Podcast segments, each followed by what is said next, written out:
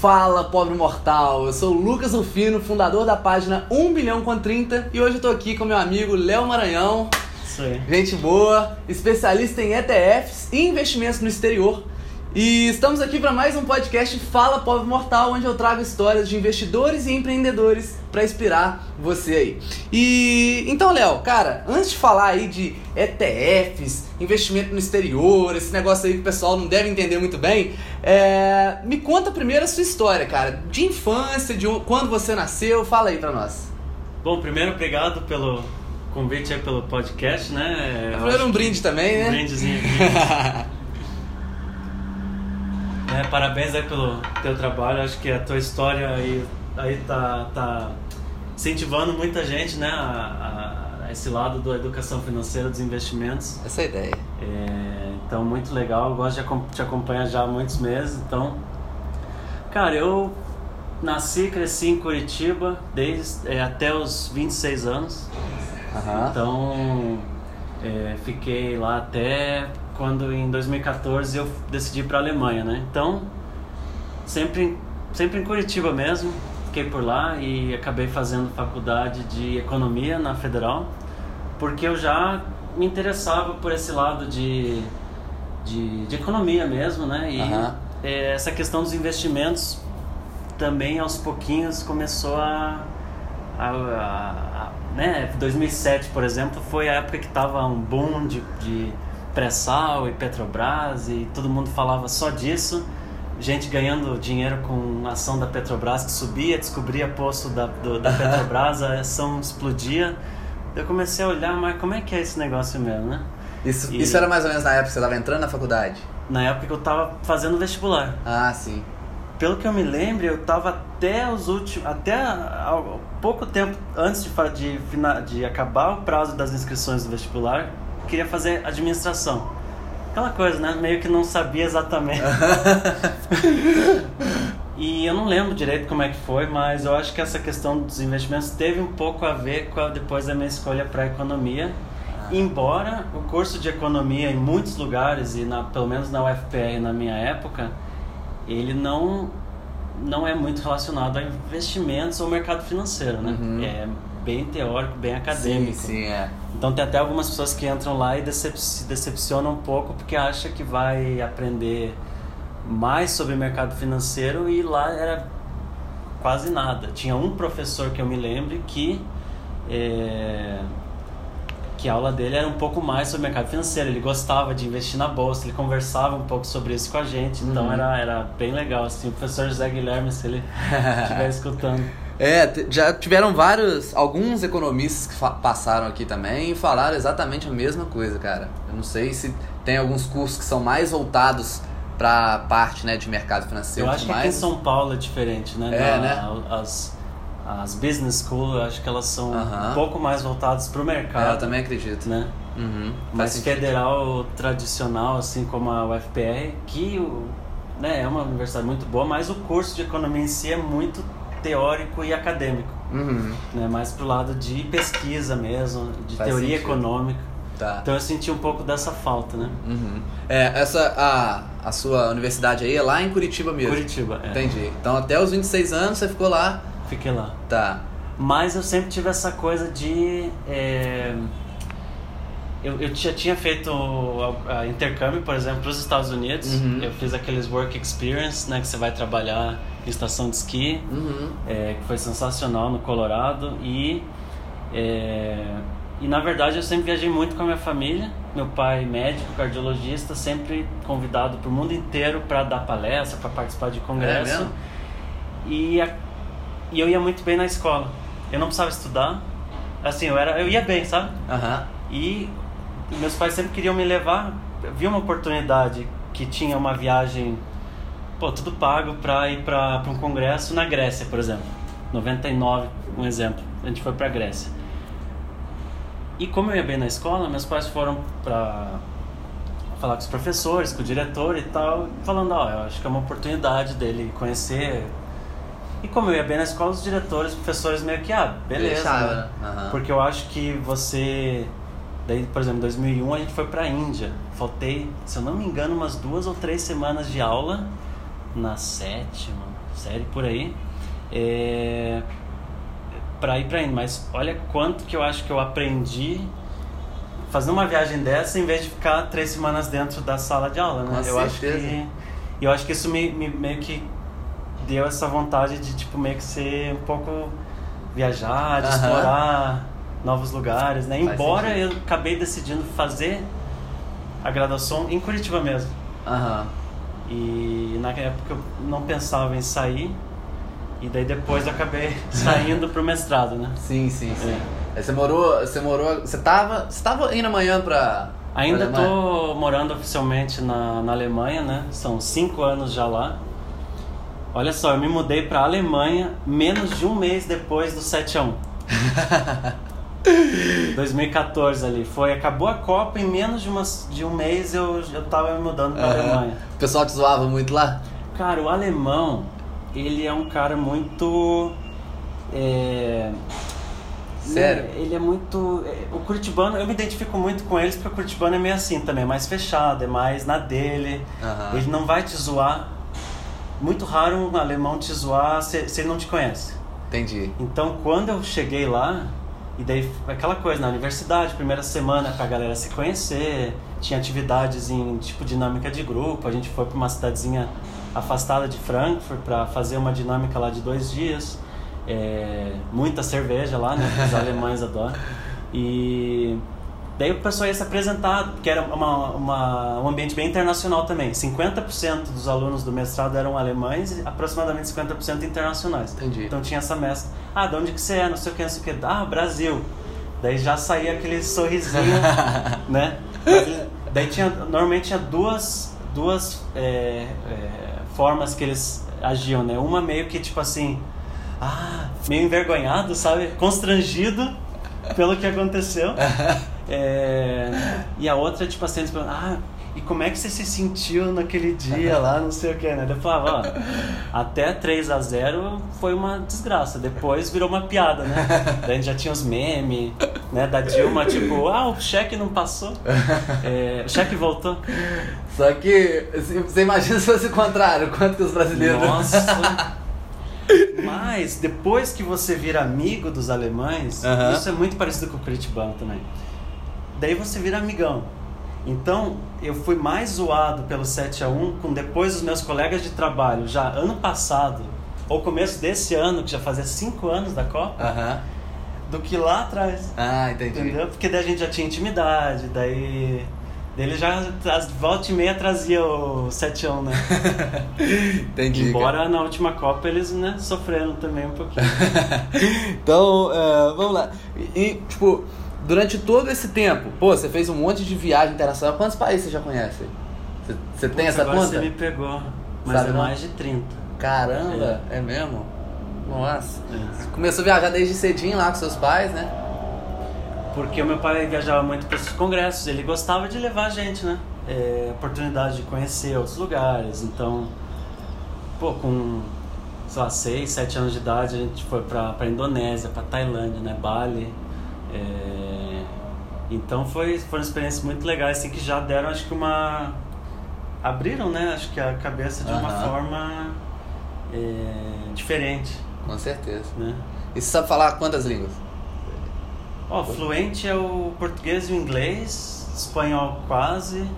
O alemão, apesar de morar cinco anos lá, eu estudei inglês, trabalhei em inglês. Ah, é? Então, se você não precisa aprender o idioma para sobreviver, pô, você não aprende, né? Aham. É, Eu- eu tinha acho- outras prioridades de... Pô, daí você começa a trabalhar, né? No mercado financeiro as horas são longas.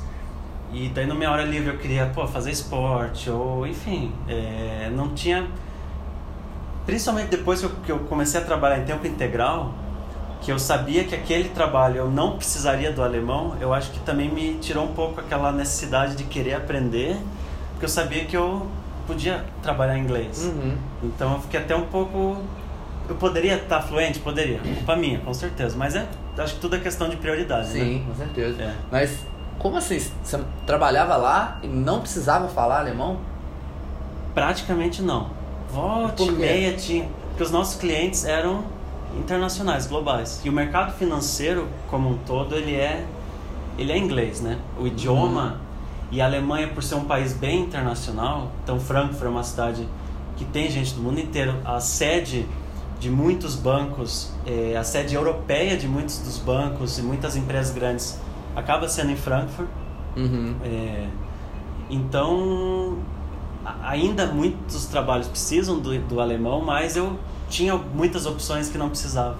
Uhum. E eu acabei entrando e nunca precisei. O mestrado também foi todo em inglês. Lógico, daí o alemão eu senti falta, principalmente nos primeiros anos, que eu não sabia nada na comunicação, porque daí tinha os grupinhos. Das coisas do dia a dia. É, dia a dia, que. que muito, sobreviver em Frankfurt, você sobrevive tranquilo com o inglês. Aham. Mas, assim, contrato de telefone, contrato de coisinhas burocráticas, daí complica um pouco. Por Sim. exemplo, para pegar o meu visto de trabalho, porque a gente brasileiro, a gente entra na Alemanha como turista e só depois você aplica como... Que que você pode ficar só três meses, não tem isso ou não? É, é três meses, é. Uhum. Então entra sem precisar de visto, no meu caso para estudar, né? E depois, uma vez que eu já estava lá, eu é, aplicava para o visto de estudante. E daí eu precisei levar um amigo brasileiro que era já fluente em alemão para traduzir. Aham. Apesar de ser um escritório que lida com estrangeiros, precisava levar um tradutor, olha só. É. E. E, então, coisinha básica, assim, é, é, é bom saber, porque daí você também se comunica melhor e compreende melhor a cultura do país, né? Entende. Eu acho que o idioma ele te dá não só uma. uma você aprender o idioma em si, mas a, a cultura daquele país também, da forma que eles, sei lá, que eles constroem as palavras, ou a facilidade mesmo de você entender músicas, ou é, certas coisas nas redes sociais, inclusive, que, você, né, que é uma linguagem mais formal, é, informal, você se integra melhor com o idioma. Mas eu acho que mesmo não chegando a ser fluente, eu me integrei bem, porque eu sempre tive amigos alemães, então foi, foi legal, assim. Entendi. É. É, tipo, no dia a dia lá dos seus amigos e tal, quando você tava tomando a cerveja, o pessoal falava mais alemão. É, se você saía com um grupo mais de alemão, uma hora ou outra virava alemão, né? Aham. Então na marra você tinha que ir lá meio que entender o que estava acontecendo. Mas foi legal, foi tranquilo. Esses perrengues são bons também. Massa. e, cara, é, me conta aí, como que foi pra você trabalhar lá, assim? Esse, esse seu trabalho lá foi seu primeiro emprego? Você já tinha trabalhado antes em alguma outra coisa? Em termos, assim, vamos dizer, CLT, é, eu comecei lá no mercado financeiro realmente. Então, eu desde pequeno ajudava meu- meus pais nos, nos negócios dele, meu pai é médico, com clínica, e sempre gostei de, de, de ajudar e tal. Mas, assim, como funcionário mesmo de uma empresa, é, foi através do mestrado é, que eu fiz na Alemanha que eu acabei entrando no mercado financeiro lá, Entendi. O Né? mestrado que você fez lá foi de quê? de finanças, né? Entendi. Era também numa business school, então é, ele era menos, menos, ele era, como a gente falou que aqui em São Paulo, né, gente, as business schools elas são um pouco mais Uhum. pro mercado. O mestrado que eu fiz também era um pouco mais é, voltado pro mercado, né? Então não Entendi. era tão tão acadêmico, tão teórico, né? Então Uhum. isso também foi bem legal. Então era um pouco mais tive mais coisas é, de exatas ou de matemática comparado com a graduação. Uhum. Então foi uma coisa que eu sempre gostei também de mais dessa área de matemática e a parte de investimentos que que faltou, né, vamos dizer assim, na, na, na graduação e que eu queria me aprofundar e até trabalhar mesmo. A ideia era não só ir e voltar depois de dois anos, era conseguir ficar um pouco mais e ter a experiência de pensando nisso? trabalho também. Entendi. Eu pensei nisso porque, ah, eu não falava alemão, por que, que eu escolhi a Alemanha, né? Eu ia te perguntar isso agora. Então tem algumas razões. Pensa 2014. A Europa ainda estava numa crise econômica complicada, né? Países como Espanha, Portugal, Itália, que para mim seria mais fácil pelo idioma. Eu fiz aula de italiano também. Eu acho que em- se eu morasse seis meses na Itália eu estava fluente. Mas a Itália estava meio capenga, Uhum. a Espanha também, Portugal também. Então eu até queria ir para a Itália, que eu sempre gostei muito da Itália. Só que apareceu essa, essa oportunidade em Frankfurt. Eu também gostava da Alemanha. Já tinha ido para Frankfurt e tal. Um país, né, onde as coisas funcionam, também nessa É, e Frankfurt, uma cidade internacional. Eu dei uma, várias pesquisadas, pesquisei um monte, né? É, fucei muito pela internet antes de tomar uma qualquer decisão. É, e Estados Unidos, não? Eu já tinha tido uma experiência nos Estados Unidos, de morar um pouco lá. Eu, até o meu colégio era um colégio americanizado, internacional, em Curitiba. Tive muito professor americano. Então, acho que da cultura americana eu já tinha tido muita experiência. Fora que é, lá é muito mais caro uhum. para você estudar, fazer um mestrado. É, e depois também para conseguir um trabalho para ficar também é bem mais complicado do que um país como a Alemanha. Uhum. É, ou países que falam, tipo, falam inglês, por exemplo, a Inglaterra também é mais complicado. Então eu tava pensando ali, ah, vou ver é, Alemanha, Itália, Espanha, que tem é, cursos, assim, tem graduações e mestrados de, de finanças muito bons, de nível muito alto, e tudo em inglês, né? Então eu pesquisei bastante, eu vi que, a, que Frankfurt é uma cidade bem internacional, que tinha bancos internacionais, que tinha oportunidades também para quem só falava inglês. Eu falei, ah, quer saber, eu vou, eu acho que eu tenho mais chance de me dar bem em Frankfurt do que eu meio que me arriscar numa Espanha, numa Itália que ainda estava em crise. Entendi. Né? Entendi. E aí você fez o, o mestrado lá, dois anos, né? Dois aí, anos. E aí para você começar a trabalhar, como é que foi? Já desde o...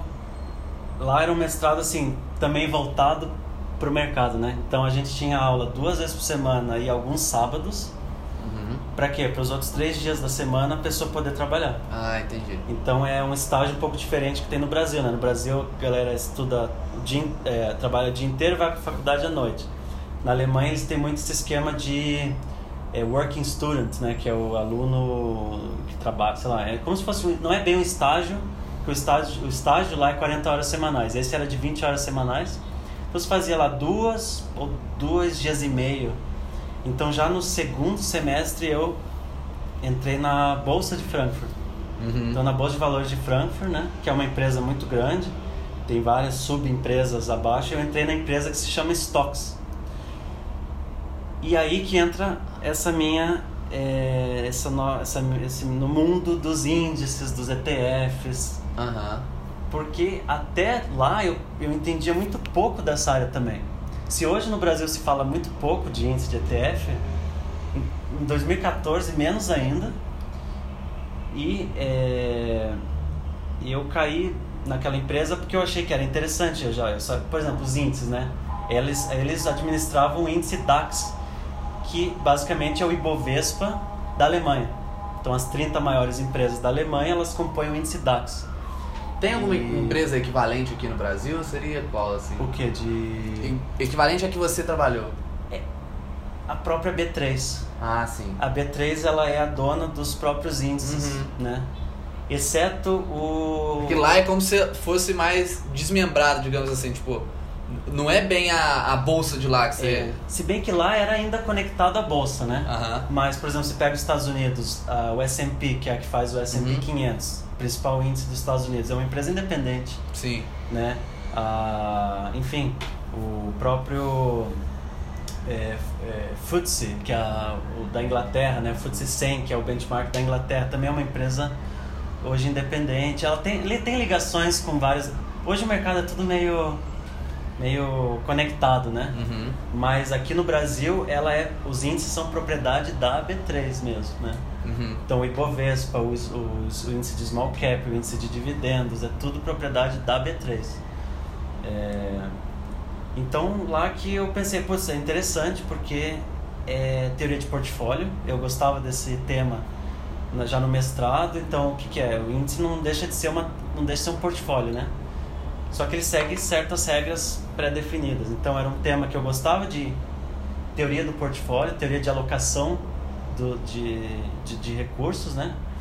E ao mesmo tempo produtos financeiros, porque produtos eram emitidos é, de investimento baseados naqueles índices. Então eu pensei, ah, foi um, uma das dos estágios, vamos dizer assim, que eu me identifiquei, achei, ah, seria legal, acho que ter uma experiência ali. Uhum. E fui, fiz entrevista, fui aprovado e fiquei acho que um ano e meio lá. E lá que abriu minha cabeça para tipo ETF, todas essas coisas que eu tipo pensava, nossa, mas no Brasil nunca nunca vi isso. Né? E comecei a entender esse mundo novo que é da gestão passiva, que é da galera investir na, baseado num índice, né? Aham. Em vez de ficar selecionando individualmente. Então, Até COI, Aham. é, as COIs lá na, na Alemanha, a gente, eu comecei a ter contato lá antes. Depois que eu fui descobrir que no Brasil já existia e se chamava COI. É. Então, mas antes, explica um pouco, tenta explicar um pouquinho mais pro pessoal o que, que seriam esses índices antes, antes de passar para ETF. O que seriam esses índices, essa é, gestão de portfólio que você falou A aí? minha visão antes era mais ou menos aquela que o índice ele serve como referência é, para uma, pra, pra uma região, para um país. Então a gente pensa, ah, como é que está a economia, do, da, o mercado financeiro do Brasil? Você olha o Ibovespa. Estados Como um Unidos. benchmark, no caso. Um benchmark, né? Você olha os Estados Unidos, o S&P 500, ah, o Japão, o índice Nikkei. Eu tinha essa visão um pouco limitada que era um, apenas um benchmark Uhum. os que fundos comparavam seus, seus retornos com esses índices, né? E lá eu fui percebendo que muito dinheiro é investido, na verdade, replicando ou fazendo uma cópia do índice, né? É, ou seja, milhões, bilhões, depois, né, fui descobrir trilhões de dólares são é, são investidos justamente é, copiando o índice. Uhum. Então eu pensei, nossa, é um mercado gigantesco, que eu não tinha noção do que que era, né? Uhum. E não só isso, índice de dividendos, índices de sustentabilidade que levavam em consideração, em, em consideração é, coisas de meio ambiente, é, indicadores de questão de- é, social, né? Então, por exemplo, algum escândalo de, de trabalho análogo a escravo que a Adidas descobriram lá na, na Ásia, sei lá. Ela perdia certos pontos nessa análise de indicador social e ela podia cair fora desse índice, Caramba. né? E eu tava lá, tava bem lá na, nessa empresa ainda, na Stocks, quando deu o escândalo do diesel da BMW. Uhum. Que foi um escândalo, né? Porque primeiro que a BMW é uma das empresas mais... Desculpa, na Volkswagen. É isso. É, Volkswagen, putz, uma das empresas mais queridas, né? Mais é, e gigantes, né? Do mercado alemão. E a ação de um dia para o outro despencou. Né? E ela Pra quem não sabe essa história, tem, tem naquele documentário, né? sensacional. Como é que chama? Eu não lembro. tá no Netflix. Caramba. A gente é vai botar chama? aqui embaixo. O editor coloca depois. Eu vou lembrar. É, que basicamente o que foi? A Volkswagen, eles descobriram que a Volkswagen estava produzindo carros a diesel, mas com uma certa tecnologia que ela limitava a, a poluição Aham. ou a emissão do, daquelas partículas as, as mais maléficas, né, tanto para o organismo quanto para é, tanto para o meio ambiente quanto para a gente. E descobriram que isso era uma fraude. Então, quando descobriram, foi um, um né? Então, o que que um índice de sustentabilidade, por exemplo, é, acontece com um índice desse quando acontece um escândalo desse? A Volkswagen retirada na hora desse índice. né? Entendi. Então foi assim, era realmente um mundo novo que abriu na minha frente. Pensar, nossa, mas eu não sabia que existia isso, né? E então foi muito legal a experiência, me formei. E uma empresa é, é, concorrente, entre aspas, desta, estava crescendo muito, é, então assim, um crescimento muito grande. E eu tive contato com eles e eles me convidaram também para trabalhar lá. Então eu tive a experiência de trabalhar numa empresa, uma corporação muito grande, que é, que é a Bolsa de Frankfurt, né, que é uma empresa negociada em bolsa, putz, é uma das maiores bolsas do mundo. E fui para uma empresa que era mais um estilo um pouco mais startup, assim, um pouco mais fintech, é, com rápido crescimento, mas menos burocrático. Isso né? foi quando que você falou? Isso em 2016. Ah, então tá. ali eu me formei e logo em seguida já já estava contratado com essa outra empresa para trabalhar em tempo integral, né? Entendi. E ali foi no- na mesma área, desenvolvimento de índices para produtos de investimento de grandes bancos do mundo. Então, por exemplo, um banco grande dos Estados Unidos chegava na gente, pra gente e falava, ó, a gente quer lançar um ETF ou um, um produto que a gente precisa ter um índice. A gente precisa seguir o índice. O ETF, o que que é? Ele ele replica o índice. Então, por exemplo, um exemplo assim por cima, né? Algum ETF Vamos lá, um que eu, eu, eu, eu desenvolvi o índice, tá? O Banco de Montreal do Canadá. Eles queriam lançar um ETF que era pegar só os bancos, o setor bancário do Canadá. Mas para isso eles precisavam do índice. Então eles vinham na gente e falavam: oh, a gente quer lançar um ETF assim, assim, assado, estrutura o índice pra gente. Então a gente tinha toda. Esse, esse até era, era mais tranquilo, porque era os cinco maiores bancos do Canadá e ponto final. Aí dividido igualmente? Esse em si era igualmente. É. Entendi. Esse era. Outros eram baseados no, no tamanho da empresa. Uhum. E. Enfim. Então foi uma experiência bem legal também, porque a gente. Pô, eu tive contato direto com bancos pô, gigantescos do mundo que queriam lançar ETFs e a gente tinha que ir lá. Às vezes eles chegavam pra gente e falavam: a gente quer lançar algo assim, mas não sabe exatamente como. Dá uma luz pra gente. A gente tinha que ir lá ver como que podia, porque o ETF, né, o, a gestão passiva, o de índices, ela não tem uma tomada de decisão de um gestor. Ela é baseada em regras pré-estabelecidas. Então a gente tinha que pensar em todos os cenários futuros, tipo assim, não, a gente precisa criar uma regra que se acontecer isso lá na frente, a gente vai tirar, é, o índice ainda sobreviva, né? Entendeu? Ah, então as maiores empresas, por exemplo, o índice o S&P 500, que é muito óbvio, né, de falar, as 500, aproximadamente 500 maiores empresas dos Estados Unidos, ponto. É, tem umas regrinhas a mais ali ou a menos, né, para não ter também uma, uma mudança tão brusca, mas é, é uma regra relativamente simples. Mas tinham outras regras muito sofisticadas que envolvia pô, calcular volatilidade, calcular índices de, eh, fundamentalistas, inclusive de é, preço, lucro. Então você juntava às vezes um monte de indicador junto e saía com um portfólio final. Então você tinha que criar o algoritmo também para fazer a seleção. Daí você usava aquele algoritmo no passado, então para você saber como que aquele índice se comportou Teria no passado. Uhum. Né? E, então a gente tinha que aplicar tudo aquilo lá no, no passado também. Então, é... Nossa, aprendi demais. Que demais, massa, demais, cara. demais. Muito massa. É... Então quer dizer então que as, as, os bancos, na verdade, eles chegavam para vocês e meio que pediam para criar um índice. Eu não sabia É. que era assim que funcionava. Isso funciona com qualquer índice? Por exemplo, um. Porque eles precisam que o índice, em a maioria dos casos, eles precisam que o índice seja administrado por uma empresa independente. Sim. Tá? Então, por exemplo, aqui, o banco, vamos usar o exemplo aqui, o Banco Itaú quer lançar um ETF, é, que lançou até semana passada dois ETFs de renda fixa. Né? Que índice que ele usou? Os índices de renda fixa lá do IPCA+. É, não é o Itaú que calcula e administra o índice, até porque pode acontecer conflito de interesses é, que o, sei lá, o banco gostaria que certa empresa ou certo título esteja no ETF, mas pela regra do índice não, não, não qualificou e pronto. Às vezes a gente recebia a ligação do cliente lá que tinha, já tinha emitido o ETF, né? Ele falou, ah, mas a gente queria que a empresa tal tivesse dentro do índice. Não dá. É baseado em regras pré-estabelecidas. Não pode. Entendeu? Isso que é muito legal da, de você investir em ETFs. Tem uma transparência muito grande. Você sabe que a regra vai ser cumprida.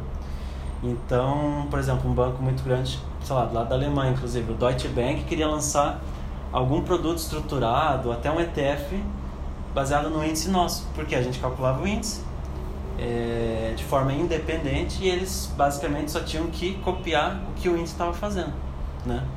É mais ou menos assim que funciona. É, aí depois que você cria um índice, outros bancos podem meio que fazer um ETF. É, Baseado naquele Baseado índice. nesse É, índice. é. Às vezes a gente fazia o índice só para aquele banco. Por exemplo, você chegava com a ideia, já com um algoritmo super sofisticado, uma estratégia mais sofisticada, e chegava pra gente e falava: a gente já tem a estratégia, mas a gente precisa que você faça o índice. Daí a gente entrava em acordo de.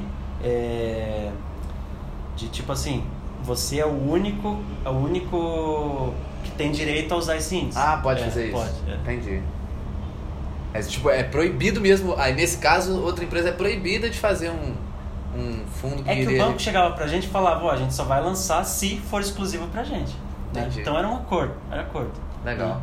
É, e explica mais pro pessoal aí o que, que seria então o ETF, né? E talvez como que a galera pode utilizar isso, ou por que, que é bom, por que, que é ruim, o que, que você acha aí? É, eu acho assim, no, em países como Estados Unidos, onde já tem uma cultura muito mais né, de décadas de, de pessoas investindo no, na, em, no mercado financeiro, é, esse conceito ele é muito forte lá que você são duas coisas a questão do tempo eu acho que esse é um dos, um dos mais importantes a pessoa ela tem o trabalho dela ela tem a família dela ela não quer ocupar mais o tempo dela acompanhando o mercado é, analisando a ação de forma individual porque em muitos casos o, o retorno que ela vai ter nos investimentos dela fazendo se dedicando a isso, não vai trazer um benefício a mais. Às vezes, pelo contrário, ela não vai conseguir bater o mercado. Se nem os gestores profissionais, muitos gestores profissionais, não conseguem bater, imagina o pobre mortal, né? Sim. É, então, e, ah, e, e os fundos? Então vamos para fundos. Ótimo, fundos também são bons. Só que daí você tem que tomar cuidado com o que? Com as taxas de administração. E o que acontece nos Estados Unidos lá nos anos 60, 70, você até vê naqueles filmes, né? O mercado financeiro era aquela coisa, aquele status, né? Os gestores ativos tinham assim uma, um status realmente de donos do mercado, né? E que realmente eles eram muito influentes no mercado. E era aquela visão que eles conseguiam bater o mercado. Aquela visão bem americana também, assim, de tipo, ah, a gente consegue ser, ser melhor, não vamos nos é, tanto é que o, o cara que inventou o primeiro fundo de índice, né, que o ETF é um fundo de índice, ele foi altamente criticado, chamado de comunista, de anti-americano. Como que você vai se aceitar ficar na média, né? Que teoricamente o, índice é você aceitar a média. Média de determinado setor, de determinado setor do, do país assim. como um todo, né? Então foi muito criticado naquela época. Só que foi crescendo, foi crescendo, a... o pessoal foi percebendo que, tipo, putz, é mais, é mais eficaz para mim eu botar num ETF, que ele vai estar tá seguindo o mercado, eu vou, e eu não vou precisar ficar lá ocupando meu tempo com tudo aquilo, né? É, até porque também daí surgia. Estados Unidos sempre é o. acaba. Tudo surge primeiro lá, né? Uhum. Daí muita, muita gente falando, né? Essa coisa de explorar a ganância. Não, você pode ganhar muito dinheiro com o mercado financeiro. Daí aparecia alguns gurus lá também falando em programas de TV super famosos. Não, essa empresa, aquela empresa. A galera ficava na ganância, achava que, não, vou comprar essa empresa, vou comprar aquela empresa. E no final das contas não tinha um resultado tão adequado, né? Uhum. É, que simplesmente você investir ali num, num, ETF de uma forma simples, você está investido, por exemplo, no, no S&P 500. Você pode até investir pelo Brasil, né? Pelo IVVB 11. Com 130 reais, que, que é hoje mais ou menos, eu não, fechou essa semana, esses uhum. dias aí, estava mais ou menos 130 reais. É, você está já de cara exposto às 500 maiores empresas dos Estados Unidos. Então, assim, com 130 reais você está exposto nos Estados Unidos, onde tem as maiores e melhores empresas, as mais avançadas do mundo, e diversificado em 500 empresas. Né? Uhum. Então, essa é a simplicidade que o ETF veio trazer. É você, com pouco dinheiro, já está investido de uma forma diversificada no mercado e também acessar mercados que de outra forma seriam mais difíceis.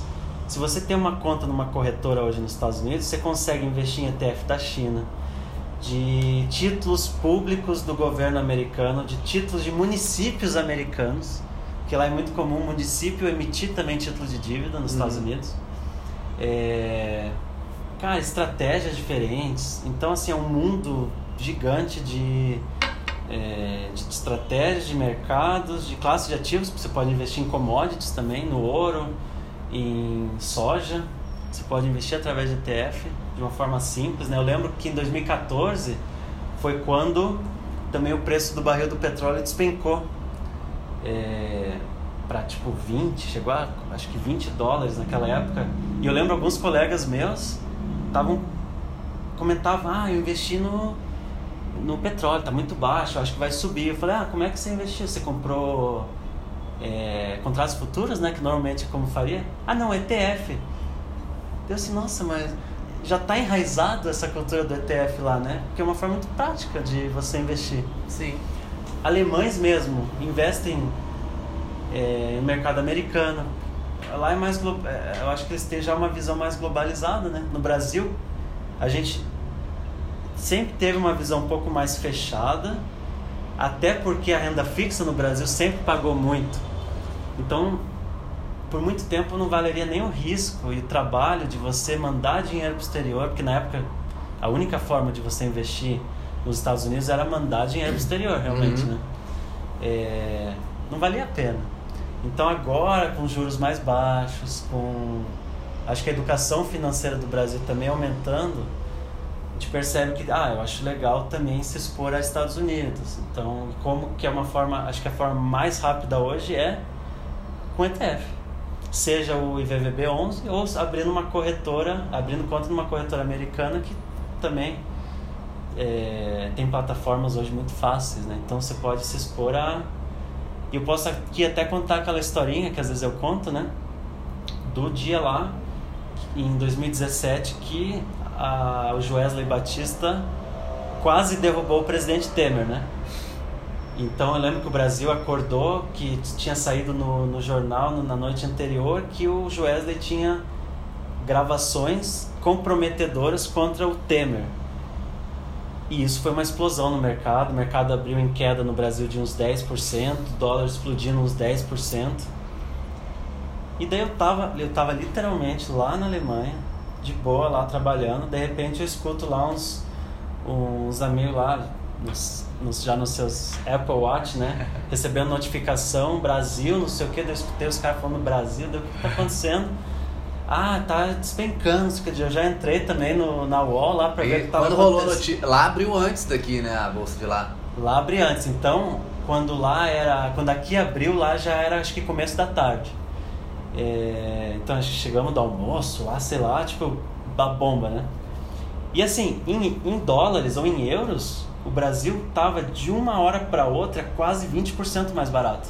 Que é 10% da ação e o dólar subindo. E o dólar subindo, disparando. Então, uma ótica do cara que está no exterior, né? Sim. É, o Brasil está 20% ou quase 20% mais barato existe um fundamento real, real da economia brasileira de estar tá 20% mais barato? Não. É questão política. Os caras, em dois minutos, os caras estavam investidos em Brasil. Mas como?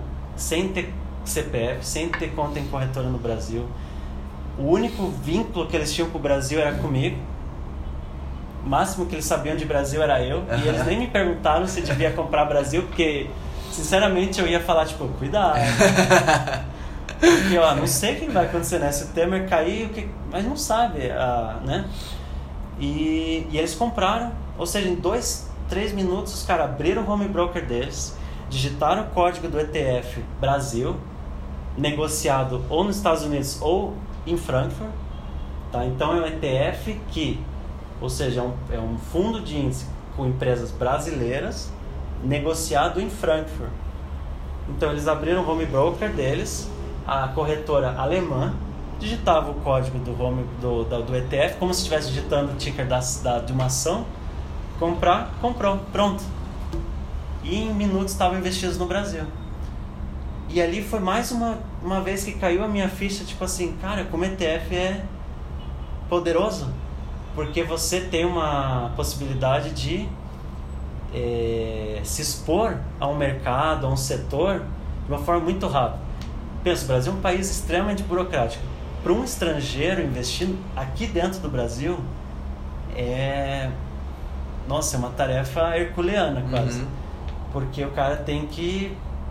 Pô, só o processo de abrir conta, não tendo CPF, não sendo residente no Brasil é. É, é complicado. Então, e eles de uma forma muito fácil por exemplo, o ETF EWZ, que é o ETF do Brasil em Nova York, né, na Bolsa de Nova York, é super líquido. Até tem gente que gosta de fazer o short, né, que é fazer o hedge ou se proteger vendendo opção, né, isso é um pouco mais... Mas vendendo opção de índice Bovespa, eles fazem pelos Estados Unidos, pelo EWZ, porque você fazer pelo BOVA11 aqui não tem Não tem liquidez. liquidez. Então é impressionante. sim. É, e outra coisa, o cara lá, no caso, seus amigos lá, se eles quisessem investir comprando ações aqui no Brasil, eles nunca tinham estudado a maioria das empresas aqui no Brasil. Em É. qual que eles iriam investir, né? Normalmente o pessoal usaria um, uma proxy, né? o- Que é a Petrobras. É, Mas também ela não, tá, não é representativa de verdade do mercado brasileiro Sim. como um todo, né? aí, aí ele ficaria sujeito a riscos inerentes somente da Da Petrobras, empresa, é, é, que tava até o pescoço já de escândalos, né? Sim, É. faz todo sentido. Então foi. Porque lá, então, assim, dois minutos eles estavam expostos em Itaú, em Bradesco, em Petrobras, em. Pô, todas essas empresas do índice Aham. do, do, as maiores do Brasil, né? E então foi que eu percebi, tipo, nossa, esse negócio é muito poderoso, né? E no Brasil isso aos pouquinhos vai chegar, a gente vai ter essa oportunidade de Pô, eu conheço muita gente que gostaria de investir no mercado da China, por exemplo. Sim. Né? Acha, é, eu ia te perguntar isso agora, você acha é, a qual distância talvez que a gente está da gente conseguir investir nesses ETFs globais pela B3 ou tipo por aqui mesmo, sem precisar abrir conta no exterior? Cara, eu- eu- aqui vai ser um pouco chutômetro, tá? Uhum. É, mas eu acho que a B3 impõe certas limitações e hoje está muito fácil abrir uma conta numa corretora nos Estados Unidos. Aham. Veja, a própria XP está pensando em abrir capital não no Brasil, nos Estados Sim. Unidos. A Estônia abriu nos Estados Unidos, a Netshoes abriu nos Estados Unidos, a, a- enfim. Por quê? E hoje, para o investidor brasileiro também, é, tem corretoras que têm já, já sabem da legislação do Brasil, então já emitem toda a documentação certinha. Tem algumas que até tem todo atendimento em português, então é muito fácil, entendeu? Então, eu sinceramente eu acho assim, o brasileiro está cada vez mais próximo de ter acesso a investir em mercados como China. Se é pela B3, eu acho que não necessariamente. Uhum. Eu acho que ela vai abrir alguma. O brasileiro vai abrir. Começar abrindo conta numa corretora americana e fazer por lá. Entendi. né? É, até investir no próprio índice do Brasil pelos Estados Unidos acaba tendo mais vantagem tributária do que investir aqui na, na própria B3. Ah, é? Porque aqui tem aquela questão, né, que os ETFs elas ah, não têm a isenção na Sim. hora da venda, como as ações têm. É, tem algumas limitações em ETFs ainda no Brasil que eu acho que são, infelizmente, existem, mas ainda é vantajoso porque porque cara tem outras tem certos custos que a gente não põe na ponta do lápis que é justamente o custo da diversificação ou seja o cara com 100 reais já está diversificado em mais de 60 empresas do Brasil em vez de começar lá com e o Brasil tem esse problema do mercado fracionário né nos Estados Unidos você pode comprar fração de ação de ETF você pode comprar 0,8 ETFs de não sei o que Uhum. é, então, com- se o cara quer começar com menos, é mais difícil, cara, com- começar de uma forma diversificada no Brasil, né? Então, assim, Uhum. com 100 reais você já está diversificado em Ibovespa. Sim. Então, isso eu acho um benefício muito grande. O outro benefício é justamente a questão do tempo. Esse é um custo de oportunidade que muita gente não põe na ponta do lápis. Que é o custo do tempo, é o custo do estresse, de você ficar acompanhando o mercado, de você ficar olhando lá o que, que a corretora X indicou, o que, que o influenciador X falou. É, Cada um tem o seu papel. Eu acho assim muito importante o trabalho de todo mundo, mas é muito ruído. O Sim. investidor novinho, ele tá escutando, ele tá sendo bombardeado, aí entra em 3, 4, 5 grupos de WhatsApp. Daí grupo de Telegram agora, entendeu? É, é muita informação e ele acha que tipo, daí escuta lá o Jornal Nacional, saiu uma notícia não sei do que, o fulano já falou que ah não, amanhã a empresa tal vai cair. Ele já vai lá e tenta vender. Começa a gerar carteira, então é, é, né, é aquela coisa que acho que eu já passei por isso. Claro, É, a eu comprei a minha primeira ação em 2007 lá. É, Petrobras, por quê? Porque o povo falava na rua, Uhum. né? Daí logo bateu a crise de 2008, psiu, tive que esquecer aquelas ações por algum tempo. Positivo, comprei positivo por 40 reais em 2007 ou 2008 e terminou que ela estava valendo 4. Daí você cria, né, aquelas narrativas, ah, porque tecnologia. Daí aquela sensação de familiaridade também, porque Positivo é uma empresa lá de Curitiba. Aham. Então você acha que você está sabendo do que está acontecendo, ou ah, porque eles estão. Ah, ouvi dizer que eles estão com um contrato agora com o governo federal. Né? Iniciante, eu era iniciante também, Sim. você já foi iniciante. Claro. Então a gente sabe como o novinho ele sofre com excesso, bombardeamento de notícia, né? Aham. E se o cara consegue ter uma gestão mais passiva, onde ele pode deixar o emocional mais de lado, eu acho que é muito vantajoso também. Faz sentido. É, eu, ia- eu ia te perguntar, bom que você falou aí que comprou suas primeiras ações em 2007 e tal. É. E como você investe hoje? Tipo, você começou a investir lá em 2007, então? Isso aí você, tava, você já estava na faculdade ou não? Tava entrando. Entrando na faculdade, tá. Ah, era mais pra brincadeira, né? Sim. É, Eu pra entrava aprender também, né? fórum lá do eu era cliente do Banco Itaú, daí entrava na, na plataforma da corretora do Itaú, tinha uns blogs lá de análise técnica, daí eu entrava, daí eu escutava o que os caras estavam falando, ah, não sei o que, vai, pode subir pra tanto, ia lá, ah, vou comprar. Quando eu comecei foi mais ou menos assim também, cara. Eu ficava entrando nesses fóruns aí. Deve, deve ter Não ainda. Não, com certeza não tem hoje nada. ainda, né? Gente que Ah, começa a entrar só assim. Deve ser, deve ter. Deve ter. Mas e aí? Aí. Ah, eu gosto muito de. é, Daí durante a crise eu meio que dei uma esquecida, daí aos pouquinhos eu fui, fui voltando, pensando, né? Então, assim, eu. Eu ainda tenho ações individuais daquela época, porque eu também não gosto de ficar girando muito. Uhum. Tenho fundo também, mas hoje aportes novos, principalmente, é tudo em ETF. Bem sinceramente, sim. É, eu consigo ter uma alocação que eu acho bem legal, inclusive, que muita gente acha, ah, mas ETF é coisa pra gente que, tipo, ah, não quer seguir, é chato, você não vai ficar... Não, eu Tem acho gente que fala que ETF é coisa de preguiçoso. preguiçoso, né? É, eu acho até mais legal, não mais legal, mas assim, pra mim é mais legal, porque eu consigo ter uma, uma visão mais macro, mais estratégica. Eu posso assim, ah, eu quero alocar tanto em Brasil, tanto em Estados Unidos, tanto em renda fixa. A parte Brasil eu posso botar no ETF Brasil.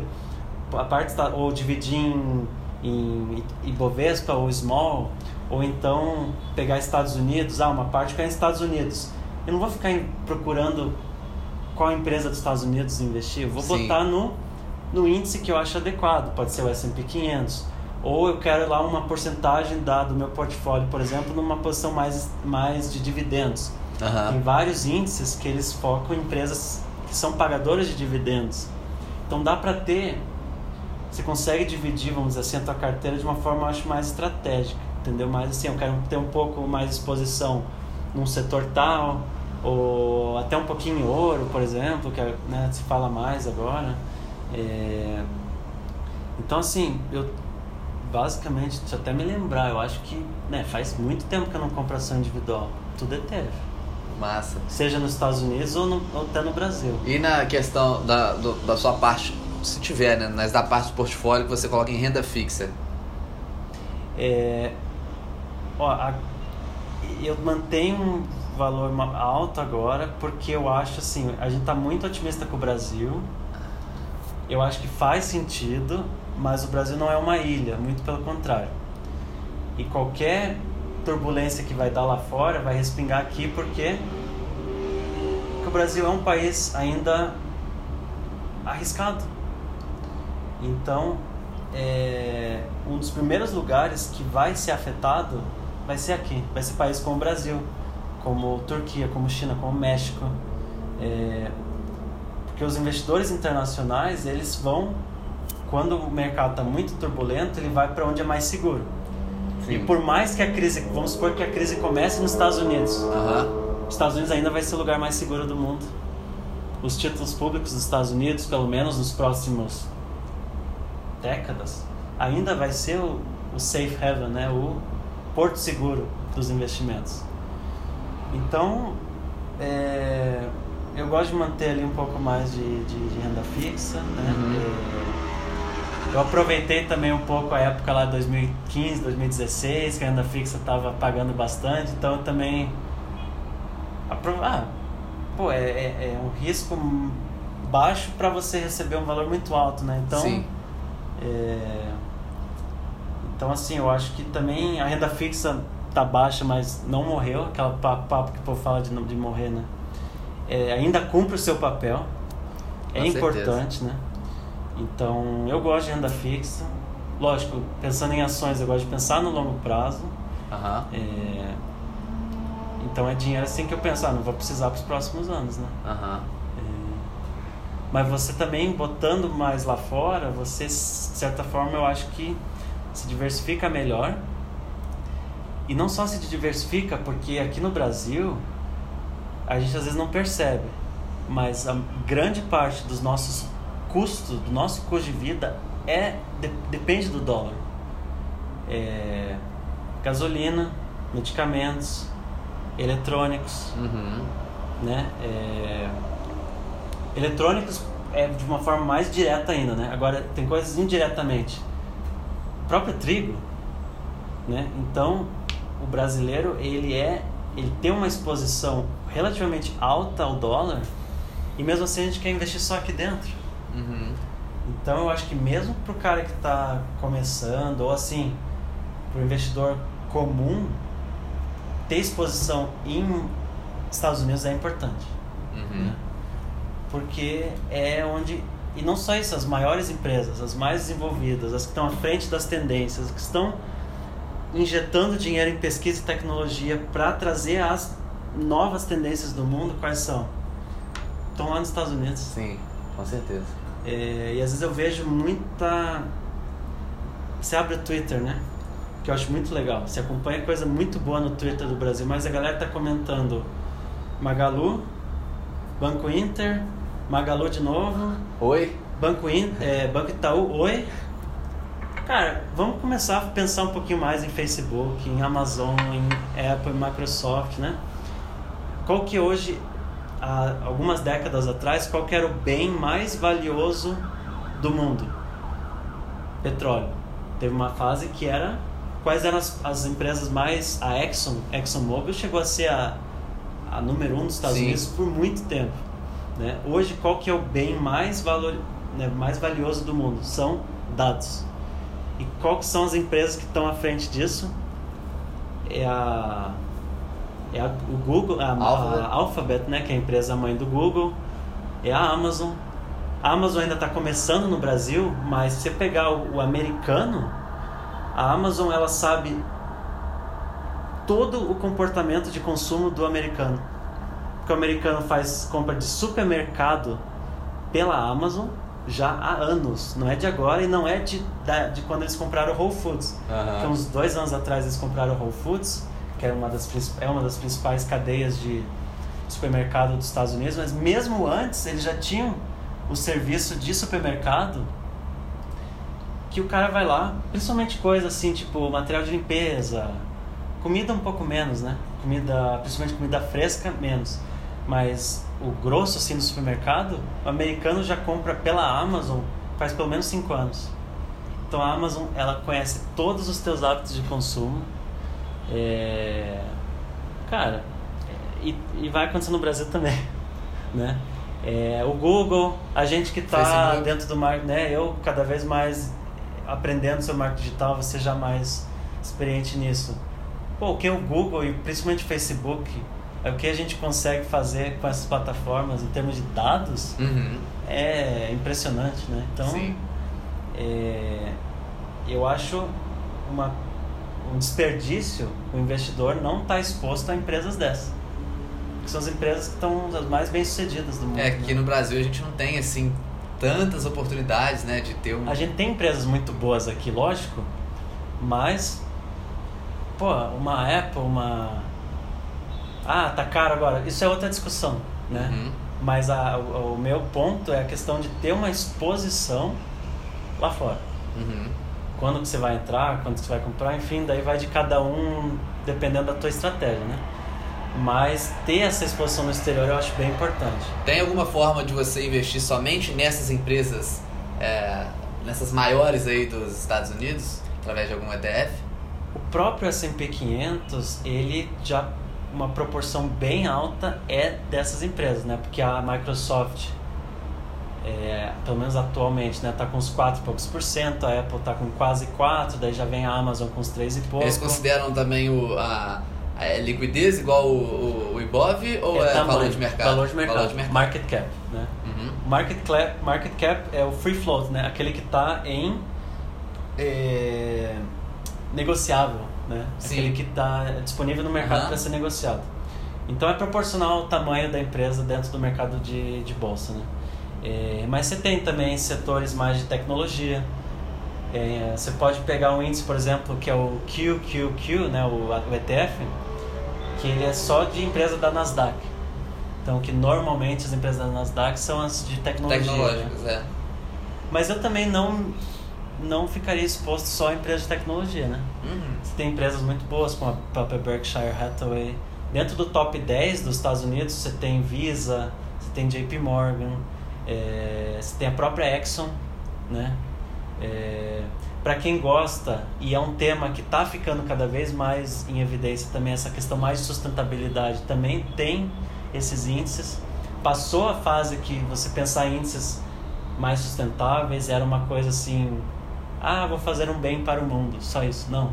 É, hoje você pensa nisso também como uma questão de risco, porque empresas muito é, dependentes do petróleo, elas correm certos riscos justamente pela essa dependência que ela tem desse único a própria Noruega, por exemplo, a Noruega tem um fundo gigantesco que ela começou a não investir mais em empresas, é, por exemplo, petrolíferas.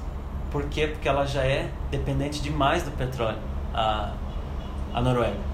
Então ela já vai para essas coisas mais alternativas, assim. Uhum. Então, nós tem um mundo gigantesco aí de, de alternativas de investimento, né? O pessoal que gosta dessa área, assim, também de, de, né, de você pensar mais no meio ambiente ou de você pensar em empresas um pouco mais... E já tem estudos que mostram que empresas que têm uma governança melhor, que têm uma, uma preocupação social melhor, elas são...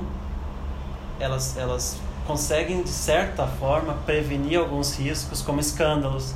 A Vale, o que aconteceu com a Vale aqui em, com o escândalo de Brumadinho, a própria Volkswagen com o escândalo do diesel. Uhum. Você tem essas empresas na carteira e de uma hora para outra ela despenca, né?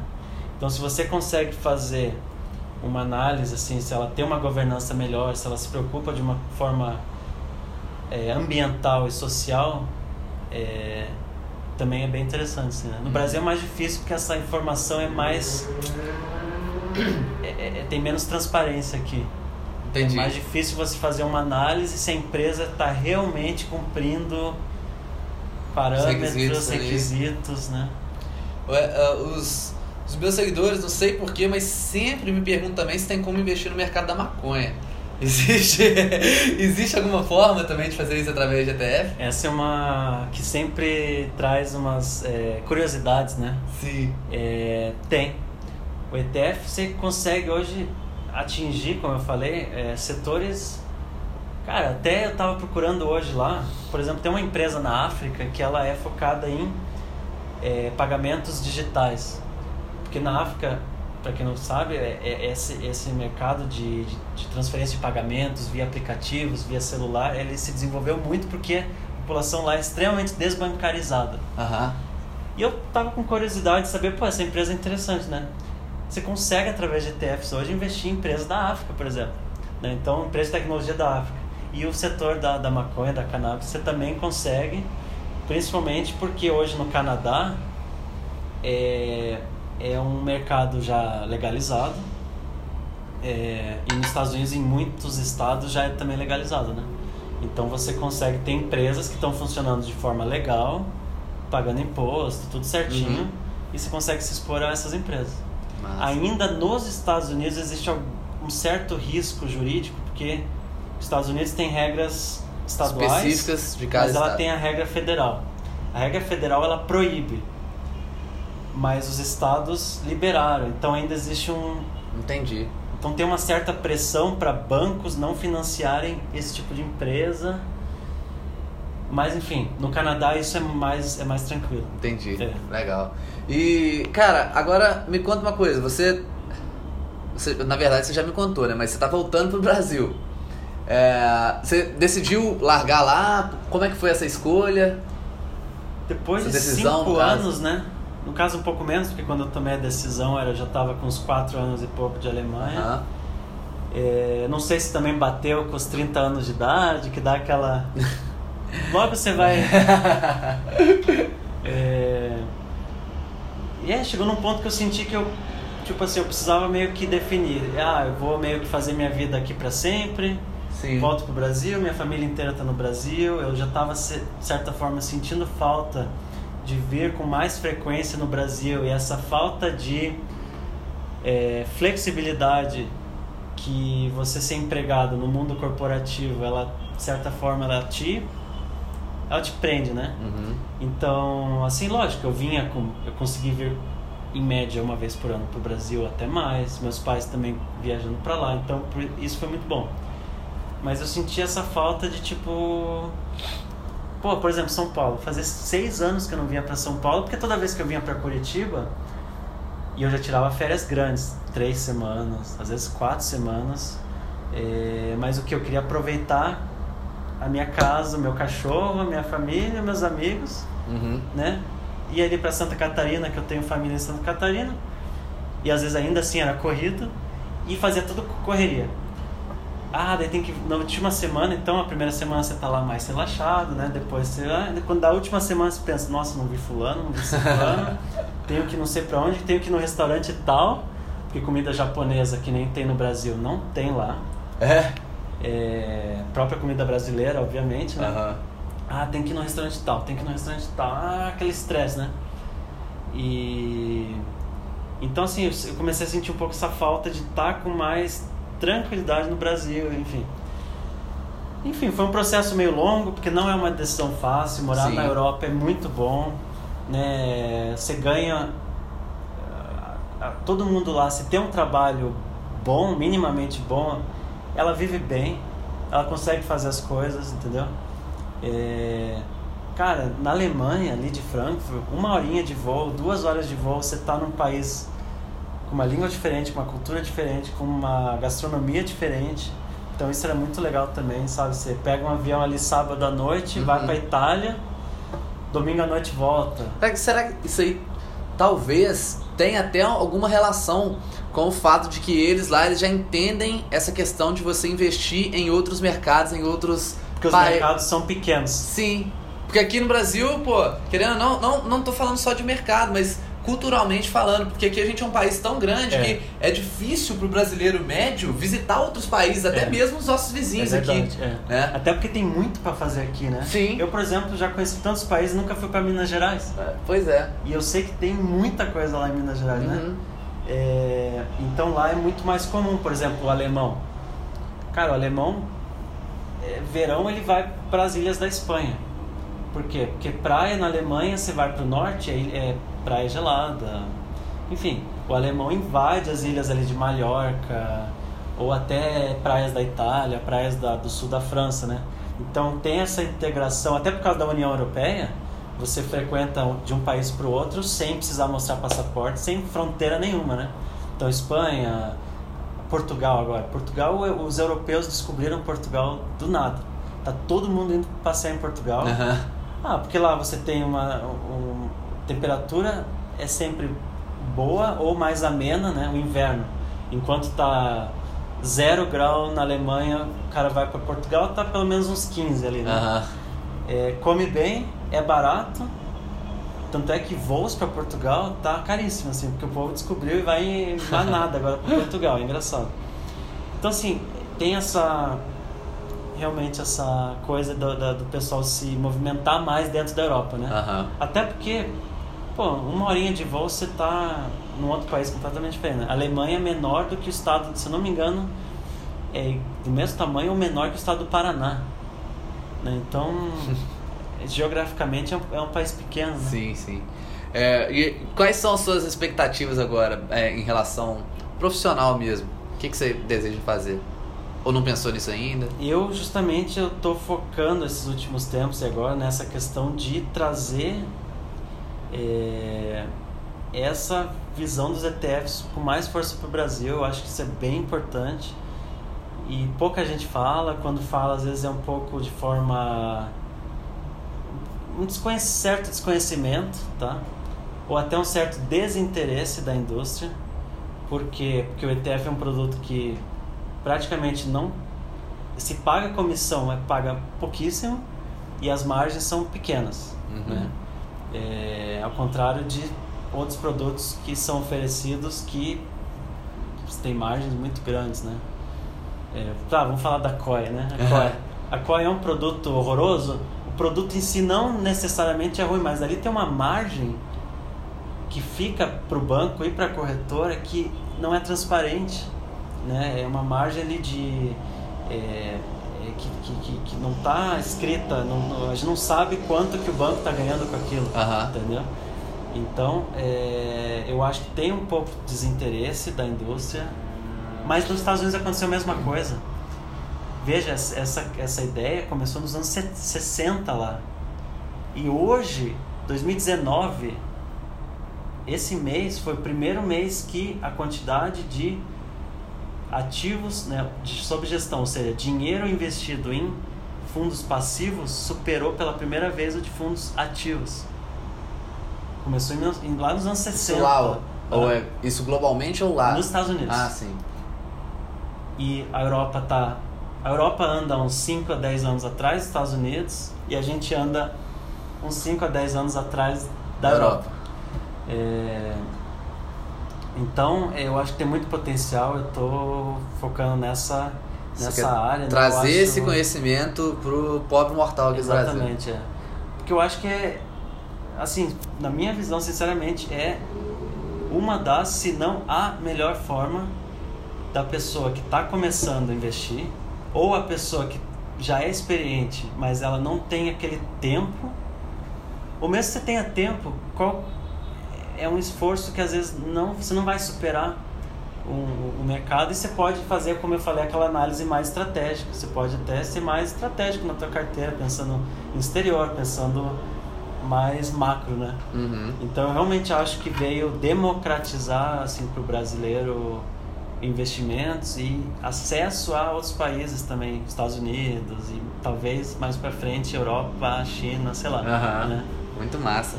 Pessoal, é, espero que vocês tenham gostado desse papo aqui. né? Porra, rápido, aprendi né? muito. É, caramba, já deu mais de uma hora aí.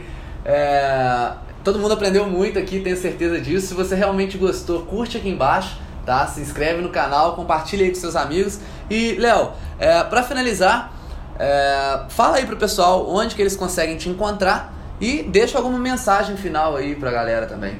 Legal, eu tô fazendo mais um trabalho focado no, no Instagram, né? Que é uhum. acho que é onde tá bombando mais. Então Sim. Então você pode ir lá no arroba leomaranhãobr. É, e uma mensagem final, eu acho que, cara, é buscar informação e também essa questão de você morar fora, eu acho que quem tiver a oportunidade de passar um tempo no exterior, por mais, eu acho que uma vez eu comentei isso com você, né? que você recebeu uma pergunta uma vez, ah, você tem interesse em morar no exterior? Não, porque eu gosto do Brasil. Mas mesmo que você goste do Brasil, passar uma experiência no exterior muda a tua vida. Aham, é. Coisa que uma viagem de uma, duas semanas não vai fazer. Porque você está em contato com gente, é, diferente, com religião diferente, com uma cultura diferente, com Aham. você aprende a ter mais empatia com as pessoas, né? Então acho Muito que bom. Essa seria assim a minha mensagem. Eu vou, não vou dar uma mensagem final de investimentos, vou dar uma mensagem mais. Muito bom, muito bom. Show de bola, cara. Valeu aí então pela presença. Valeu. Galera, esse foi mais um podcast Fala Pobre Mortal. Nos vemos na próxima semana. Tamo junto.